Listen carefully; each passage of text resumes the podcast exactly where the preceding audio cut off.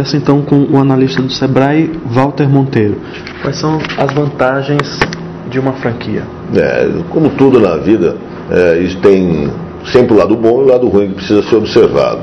E na dinâmica que a gente atende e generalizando, porque o sistema de franchise já são mais de 2.500 redes, então cada negócio tem as suas particularidades. Então, para efeito de simplificar e, e mais fácil fazer as pessoas compreender, é, as vantagens do franchise principalmente são, primeiro que você se associa ao direito de uma marca que já foi testada e aprovada, e marca hoje em dia é tudo, a gente para para ver no supermercado, nas propagandas de televisão, isso facilita a, que você seja percebido no mercado, uma marca.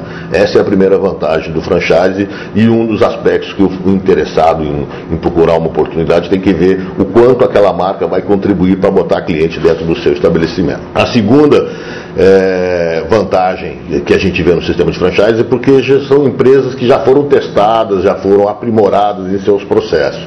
Então você, ao adquirir o direito de, de tocar a sua empresa, o seu CNPJ com, um, uma franquia, você recebe todo um pacote de montagem da loja, de procura de ponto, de como é que deve ser a seleção dos seus funcionários, de treinamento dos seus funcionários, uma rede de fornecedores de equipamentos, de móveis, de os seus fornecedores que você vai precisar para montar o seu negócio e também a gestão do seu negócio. Né? Tem toda uma pesquisa, você vai receber o, o direito de ter uma, uma, unidade dentro da franqueadora que procura desenvolvimento de novos produtos, de novos é, serviços. Então, essa é a segunda vantagem. Você recebe não só a sua marca e vai lá trabalhar com o seu estabelecimento, você recebe também um pacote de gestão, um pacote de, de, de informações que são fundamentais para o sucesso do negócio. E a terceira vantagem que eu vejo, em, que eu vejo no franchise, e a gente é, chama a atenção para isso, que é para a competitividade com que as franquias entram nos lugares quando ela se instala. Você entra trabalhando numa rede. Né? Você tem o poder de compra, porque você quando entra numa franchise, você entra já com mais 10, 15, 20 pessoas que estão na mesma atividade que você.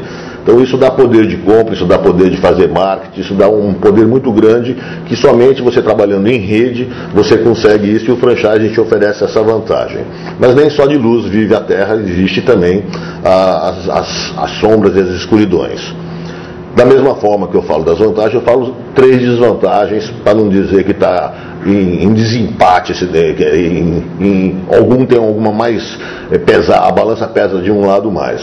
As desvantagens, primeiro é o investimento inicial. Você vai montar um negócio independente, normalmente o seu custo de montagem ele é um pouco menor. Né? Então os custos de você trabalhar com uma franquia são mais caros, tanto para se montar, para se iniciar a operação, quanto também para tocar ela. Né? Essa é a primeira desvantagem. O custo o empreendedor tem que botar para fazer o seu taxa de retorno do investimento, para fazer os seus cálculos, se vai precisar de dinheiro emprestado, essas coisas, ele tem que levar em consideração isso. Considerar que ele tem um custo mais caro, mais pesado no investimento e depois para tocar o seu negócio. A segunda desvantagem que a gente percebe dentro do franchising é que o lucro não é só seu. Né? Num negócio independente, a gente fatura, paga os fornecedores, depois paga os impostos, paga as despesas que você tem, o lucro é seu. O, paga o imposto de renda, os impostos e depois o lucro é seu. No franchise não. Você tem o royalty, que é, uma, um, é, um, é um artifício trabalhado por lei, legalizado no, no, no, todo, no todo mundo, onde o franqueador tem direito de cobrar de receber uma remuneração também pelo sucesso do seu negócio, pelo seu negócio. Isso varia dentro das duas mil, mais de duas mil é, franqueadoras que tem aqui, depende da atividade, se é uma de serviço, se é mista, se é de produtos, mas o fato é que um pedaço do seu lucro é garantido que o franqueador receba um pedaço disso. Né? E isso varia muito, é uma política que deve ter é, sido, ser conversada durante o, a, a, o, a compra ou a adesão que você vai fazer àquela franquia, é, e é um custo significativo. Né? E, e, e, a terceira desvantagem, que é uma coisa que às vezes as pessoas têm um pouco de dificuldade de entender, que, você, que é bastante delicada, é que você não é dono uhum. daquela marca, naquele território, naquela região. Na verdade, você faz um contrato com a franqueadora para utilizar, para se associar àquela marca, receber todo o pacote de gestão, pacote tecnológico, por um determinado tempo, por uma determinada região, e quem detém os direitos, a propriedade daquela marca é a franqueadora. Você tem um CNPJ que está autorizado a trabalhar com aquela marca. Então, quem determina como é que você deve trabalhar, como você deve funcionar, na grande parte daquilo que prioriza e defende a marca, é, é o franqueador.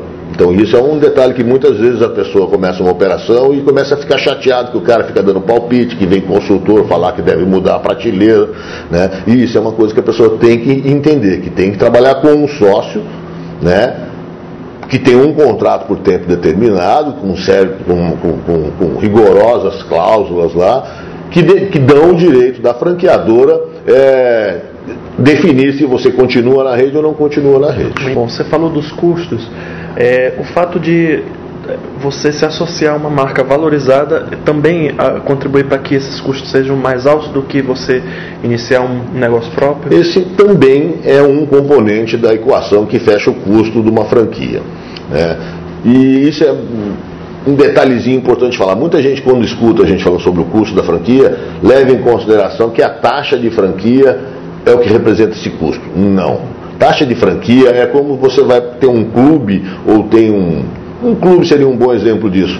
Normalmente você vai participar, do, você vai entrar num clube, você quer participar daquele clube, você paga uma joia, você paga uma taxa de entrada, taxa para poder usar. E aí depois você paga as mensalidades por mês.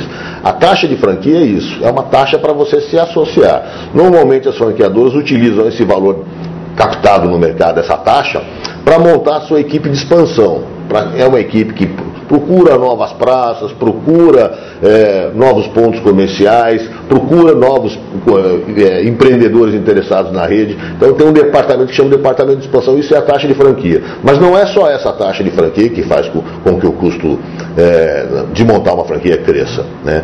Tem toda uma outra série de custos. Existe a franqueadora, tem todo um departamento, é aquilo que eu falei agora há pouco na entrevista.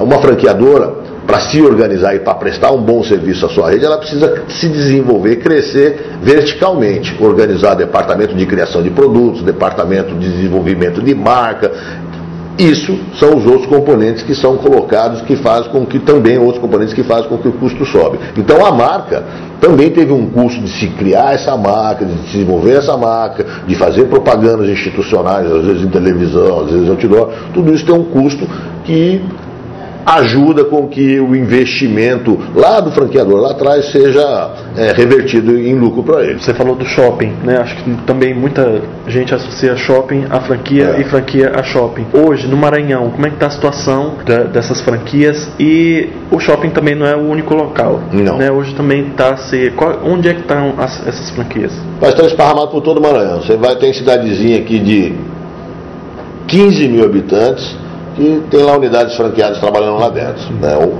É, porque o mercado, com o crescimento de mercado de consumo do Brasil, é, e com mais dinheiro circulando, e com mais dificuldades que as pessoas têm de arranjar um bom emprego, ou seja, de um lado a gente tem um mundo de oportunidades aparecendo com o desenvolvimento, com a inclusão da, da classe D, J, tá, sei lá, todo mundo sendo incluso aí, ou seja, a dinâmica está funcionando um pouco melhor, isso esquenta a panela das oportunidades. E de outro lado, é, o processo de desenvolvimento das cidades tem melhorado, certo, certas são as cidades que procuram se organizar, procuram melhorar, se tornar mais atrativo, e as pessoas percebem essas oportunidades também nesses lugares. E, em vez de procurar um emprego que cada dia está mais difícil, eles vão perceber que empreender é o melhor emprego, é o emprego do futuro.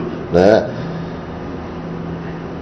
Quando essas duas panelas acesas funcionando, a atração em termos de franchise é, é ganha chance. Uma pessoa dessa lá em Pindamonhangaba da Serra, quer montar um negócio, vai procurar o Sebrae, vai procurar literatura, vai assistir um programa de televisão, vem para um centro maior que o dele, ele começa a ver um monte de. Olha aqui, essa marca, essa marca, começa a ver esse monte de, monte de, de, de estabelecimento. Então, na cidadezinha dele lá de 15, 20 mil pessoas, ele vai analisar, vai ver se a franquia aceita, acha que aquilo é um potencial do mercado, ele vai conversar com, com as pessoas lá, com a sociedade com o público dele. Se der certo, ele fizer as continhas e der retorno, ele vai montar lá. E nas cidades pequenininhas a gente não tem shopping center, nem galerias, nem centros comerciais.